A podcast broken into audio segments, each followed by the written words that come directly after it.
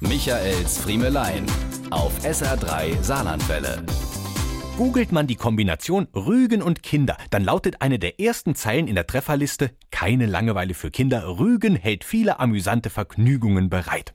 Aha, ein kinderfreundliches Eiland also. Allerdings macht die Insel gerade durch einen eher wenig kinderfreundlichen Gastwirt Schlagzeilen.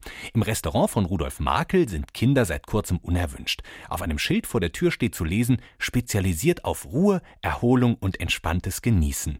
Deswegen haben Kinder unter 14 Jahren ab 17 Uhr keinen Zugang mehr. Nach seinen Gründen befragt, berichtet er, dass sich sein Personal und die Gäste in letzter Zeit immer häufiger von lärmenden, tobenden Kindern gestört gefühlt hätten, die mit Essen geworfen und an Nachbartischen die Tischdecken samt Rotweingläsern runtergezogen hätten. Mhm. Das wolle er seinen Gästen künftig ersparen. Und es gäbe darauf fast ausschließlich positive Reaktionen, weil ja alle wüssten, wie es gemeint sei und dass er selbst Kinder liebe. Bei über 300 Restaurants auf der Insel dürfe ja wohl mal eines kinderfrei sein. Seine Gäste seien auch nicht ausschließlich Touristen, sondern auch Leute, die auf der Insel arbeiteten.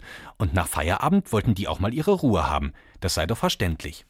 Lieber Herr Makel, lassen Sie mich Ihnen beherzt zurufen, ich glaube, es hackt. Und das sage ich Ihnen nicht, weil ich im Gegensatz zu Ihnen drei Kinder habe, sondern weil ich total gerne in einer offenen und menschenfreundlichen Atmosphäre essen gehe. Mal mit und mal ohne meine Kinder. Aber das das entscheide ich ganz gern selbst.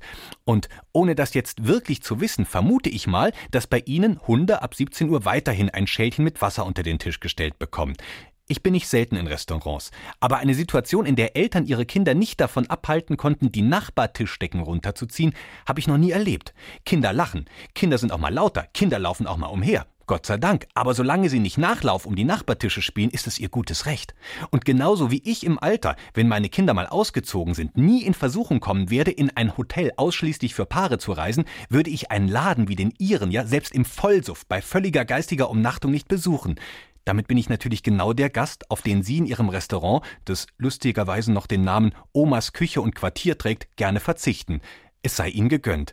Aber es ist mir ein Bedürfnis, Ihnen auch zum Abschluss meiner kleinen, unseriösen Abhandlung nochmal zuzurufen, ich glaube, es hackt. Diese und mehr von Michaels Friemelein gibt's auch als SR3 Podcast.